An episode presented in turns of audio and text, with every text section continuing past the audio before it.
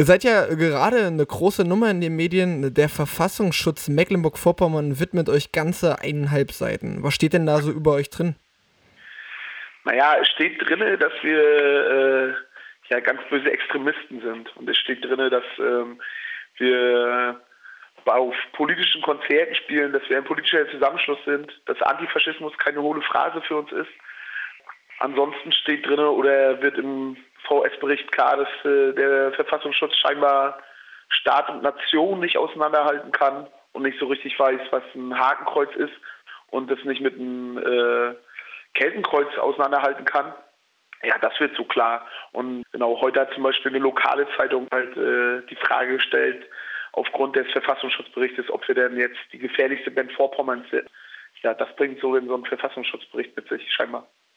Ja, aber wie kommt es denn, dass ihr ja mehr Seiten bekommt als zum Beispiel der nationalsozialistische Untergrund? Ja, das, äh, da sind wir, glaube ich, der falsche Ansprechpartner. Also ich glaube, da sollte man den Verfassungsschutz fragen, warum der so scheiße ist. Ich glaube, es ist einfach, es, als ich es gehört habe, dass wir mehr Seiten haben sollen als die beispielsweise die NSU oder die ganzen, äh, beispielsweise eine Seite wie MUB-Info, die einfach sehr relevant ist für die Nazi-Szene in Mecklenburg-Vorpommern, habe ich gedacht, das ist ein schlechter Witz von Freunden. Die machen öfters mal schlechte Witze. Habe ich gedacht, das ist mal wieder einer und als ich dann gelesen habe, war es eher so ernüchternd oder halt auch einfach, dass man denkt, es ist halt erbärmlich. So, das denkt man. Und äh, ich glaube, warum wir da auch so in Fokus geraten, ist ganz einfach auf den Punkt, dass wir halt öffentlich als Antifaschisten auftreten, dass wir eine Internetseite betreiben, wo wir halt auch öffentlich sozusagen bekunden, dass wir Antifaschisten sind, auch mit unserer Meinung da nicht irgendwie vom Berg halten und äh, dass das vielleicht auch einfach ein Dorn im Auge ist vom Verfassungsschutz. Und es ist natürlich auch ganz einfach das zu greifen. Ne? Scheinbar haben sie den ganzen Verfassungsschutzbericht nur in der Internetrecherche äh, laufen lassen. Und ähm, wir sind halt auch Menschen, die im Internet auftreten. Und ja, da wurden dann ein paar Blogbeiträge von uns abgeschrieben, Zitate rausgenommen und so landet man scheinbar einfach im Verfassungsschutzbericht. So. Ja, ihr seid ja aber neben euren politischen Statements immer noch vorrangig eine Band. Wie habt ihr euch denn damals zusammengefunden? Naja, also ein Großteil von uns kennt sich einfach schon seit der Jugend, sagen wir es mal so, also einfach über die Schule. Ein Großteil von uns kommt aus dem Landkreis Berlin. Das ist so ein Landkreis in Vorpommern. Ja, sind da gemeinsam auf die Schule gegangen und da hat man sich dann halt kennengelernt. So und halt erst halt einfach auch Mucke gemacht, ne? so ein bisschen vielleicht auch mal Texte gegen Nazis drin gehabt, aber es war nicht so, dass wir mit 16, 17 gesagt haben, wir sind irgendwie Antifas oder so. Das, so war es halt auch einfach nicht. Sondern man hat sich einfach nachher politisiert und womit halt auf jeden Fall auch viel damit zu tun hat, dass man halt äh, in so einem Bundesland wie Mecklenburg-Vorpommern lebt und man sich dann nachher vielleicht auch für sich so entscheiden muss oder so, was man cool findet und worauf man keinen Bock hat. Sagen wir es so. Ja, kommen wir mal zu einer schönen Nachricht. Äh, ihr werdet bald euer neues Album Scheitern und Verstehen releasen. Äh, worum geht's denn da so textlich auf dem Album? ja, also textlich ist ja so breit gefächert. Ich glaube, was man immer so gerne so sagt, ist ja, das hört sich ja ganz toll an, dass so, wir uns weiterentwickelt haben und so.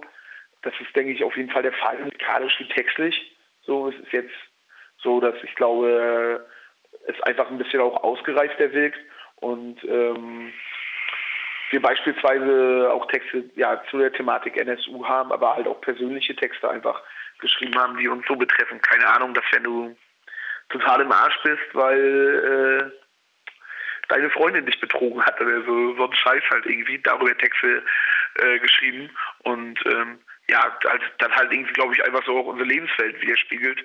Wir sind halt politisch, wir äh, ja, leben gerne und äh, erleben halt aber auch dadurch natürlich auch viel Scheiß. So was manchmal auch gar nicht politisch sein muss, oder so, sondern so ganz persönliche Sachen. So. Ja. Ja, die Release-Show verknüpft ihr ja gleich mit einem kompletten antifaschistischen Aktionstag. Der wird auch im Dämmen stattfinden. Was habt ihr da so geplant? Ja, also werden sozusagen, warum wir nach Termin gehen, ist ganz, also ist ganz einfach der Grund, dass wir denken, dass es wichtig ist, solche Konzerte und auch solche Tage nicht nur irgendwie in den üblich großen Städten irgendwie zu veranstalten, also sowas wie jetzt Rostock und Greifswald, wo es möglich ist, einfach sowas irgendwie auf die Beine zu stellen und äh, dort auch natürlich viele Leute kommen, sondern wir denken, dass es wichtig ist, dass man halt auch in so kleinere Städte gehen sollte und dort einfach die Leute supporten sollte. Denn es gibt da eine Menge, es gibt natürlich in äh, Vorpommern eine Menge Nazis und äh, eine Menge Scheiße passiert da, aber es gibt halt auch einfach ähm, auch einfach Leute, die keinen Bock auf Nazis haben. Und äh, es ist halt wichtig, unseres Erachtens nach, die zu unterstützen.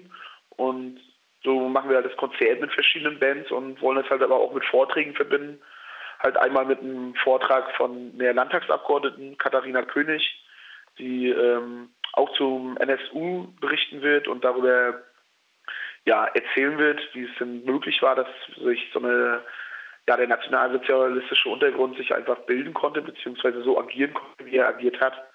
Und werden dann halt eine Podiumsdiskussion veranstalten, in der es darum geht, äh, dass man darüber diskutiert, wie man dem jährlichen Nazi-Aufmarsch, der in Termin stattfindet, begegnen kann. Und wir glauben, dass es halt gut ist, das einfach so zu verbinden und den Leuten von vor Ort halt auch mal die Möglichkeit zu bieten, mal was anderes zu erleben, als irgendwie nur an der Bushaltestelle jetzt blöd zu hocken oder in die nächstgelegene schäbige Disco zu gehen. Aber wie spielt denn die Stadt damit? Also wenn ihr jetzt auf einmal kommt, einen Aktionstag veranstaltet, habt ihr da schon irgendwie Reaktion gehört? Naja, erstmal ist es äh, so, haben wir aus Fehlern gelernt, sagen wir es mal so. Also wir, unsere erste Release-Party, die wir machen wollten, äh, wollten wir in Lötz veranstalten. Das ist schon vier, fünf Jahre her. Da hatten wir auch mit der Stadt gesprochen und das war halt auch alles bis einen Tag vorher okay und dann haben sie es uns abgesagt. Daraus haben wir einfach auch für uns den Schluss gezogen, dass wir so sowas nur noch über private Leute oder so machen und das dann halt anmelden. Das äh, hat jetzt auch wieder geklappt. Da haben wir wieder Leute gefunden, die darauf Bock haben und die das äh, uns da auch supporten. So kann da die Stadt auch nicht mehr so viel machen. Wobei man halt auch einfach sagen muss, wir haben schon vor zwei Jahren in Berlin so einen Aktionstag gemacht und ich will das jetzt nicht nur auf unsere Fahne schreiben, aber ich denke schon, dass wir auch Teil dazu beigetragen haben. Seitdem ist es so, dass unseres Erachtens nach, dass die Leute endlich mal auch die Augen aufmachen gegenüber den Nazi-Problemen und sich dem auch auf eine gewisse Art und Weise stellen. Natürlich ist da nicht alles Gold, was glänzt, aber äh, es ist halt schon super, dass der Bürgermeister beispielsweise nicht mehr dazu aufruft, wenn der Nazi-Aufmarsch ist, äh, die Türen und Fenster zu verschließen, sondern auch auf die Straße zu gehen. Bis jetzt kam da nicht nichts Negatives von der Stadt Termin sagen wir es mal so. Ja, gab es denn in eurer Jugend eine alternative Kultur oder musste die erst entstehen? Das kann man vielleicht nicht so allgemeingültig sagen. Es gibt halt einfach keinen, äh, oder gab bei uns in der Gegend, Berlin, nicht sowas wirklich wie ein, äh, sagen wir mal, ein IOZ oder sowas. So, da, wo sich ein Großteil von uns aufgehalten hat, war ganz einfach die junge Gemeinde. Das hört sich vielleicht komisch an oder so, aber äh, also ein Teil der Band hat halt einfach größtenteils immer in der jungen Gemeinde abgehangen. Das war so der Ort, wo klar war, jo, da hängen halt auch irgendwie Leute ab, die keine Nazis sind, beziehungsweise da kommen irgendwie keine Nazis rein. Äh, Leute mit menschenverachtender Ideologie und so war das einfach ein Ort in so einer Provinz, wo man gerne oder sich gerne aufgehalten hat. Und genau, weil es halt sowas vielleicht auch einfach nicht gab, genau deswegen machen wir halt auch vielleicht auch immer so einen Tag, dass man denkt, Mensch krass, wir hätten uns früher einen Arsch abgefreut, wenn äh, so ein Aktionstag oder irgendein Konzert von coolen Bands gewesen wäre bei uns in der Region, dann hätten wir das mega cool gefunden. Und da wir jetzt irgendwie das Privileg haben, ja, schon irgendwie etwas bekannter zu sein, wollen wir das halt auch irgendwie nutzen und wollen den Leuten halt auch gerne das äh, ja dann bieten, dass wir sagen, jo klar, wir machen es nicht in Rostock oder Greifswald, sondern wir kommen nach Berlin. Ja, aber wie ist denn euer damaliger Freundeskreis oder auch Bekanntenkreis äh, damit umgegangen, dass ihr auf einmal eine Band gegründet habt in der Provinz und halt irgendwie ganz klar auch Statements gebracht habt? Also wie gesagt, das dazu muss man sagen, wir waren nicht, also ne, wenn beispielsweise bei uns ist einfach äh, oder bei mir war es einfach total normal, dass viele Leute einfach auch äh, im Umfeld Landwehr gehört haben oder so. Das war ganz, um, das, die Nazis haben Mucke an der, vor, äh, der, Schule verteilt, die Nazis haben Mucke an der Schule verteilt ähm, und du kamst immer irgendwie wieder damit in Kontakt und eine Zeit lang hast du da auch gar kein großes Problem drin gesehen oder so. Hast halt gedacht, ja, also erst nachher, wenn man ein Problembewusstsein entwickelt hat, hat man sich halt auch weiter damit beschäftigt und äh, selbst auch politisiert. Und genauso ist es auch mit der Band gewesen. Wir haben dann, dann wurde da vielleicht Nirvana und die Ärzte und so gecovert und so, und das aber auch mehr schlecht als recht. Umso mehr man sich auch nachher als Person damit auseinandergesetzt hat, umso mehr man sich damit beschäftigt hat, hat man sich auch als Band politisiert und äh, eigentlich kann man, kann ich glaube ich sagen, dass wir immer ein großes Umfeld, oder auch viele Freunde einfach uns immer supportet haben und das, glaube ich, ziemlich cool gefunden haben, dass wir das so machen und da unseren Weg gehen und äh, wir da ohne unsere Freunde, wenn sich das jetzt so pathetisch anhört, aber auf jeden Fall öfters ganz schön in der Scheiße gesteckt hätten in vielerlei Hinsicht.